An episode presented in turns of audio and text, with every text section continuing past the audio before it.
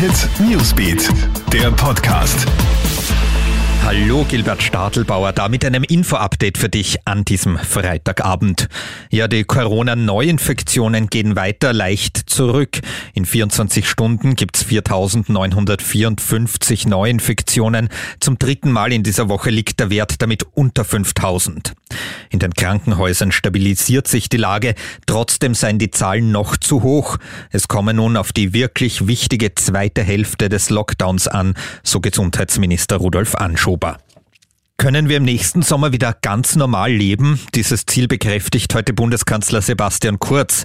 Er zeigt sich zuversichtlich, dass dies mit dem im Jänner startenden Impfprogramm gelingen kann.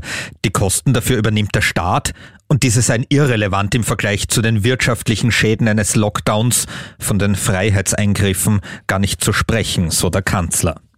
Bei unseren Nachbarn in Deutschland verläuft die zweite Corona-Welle weiterhin viel milder als bei uns. Allerdings zum Hotspot entwickelt sich jetzt Passau. Die Grenzstadt zu Oberösterreich geht daher in den Volllockdown. Zunächst einmal für eine Woche werden strenge Ausgangsbeschränkungen gelten und die Schulen gehen in den Schichtbetrieb.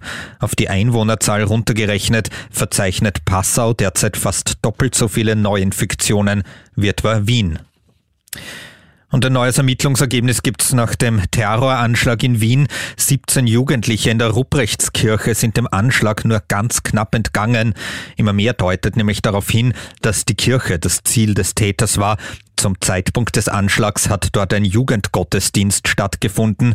Als die ersten Schüsse gefallen sind, haben die Jugendlichen die Lichter gelöscht und die Eingangstür versperrt und schließlich bis halb drei in der Nacht im Dunkeln ausgeharrt. Der Täter wurde nur wenige Meter von der Kirche entfernt erschossen. Das war unser aktueller Newsbeat Podcast. Bis zum nächsten Mal. Tschüss. Krone Hit Newsbeat, der Podcast.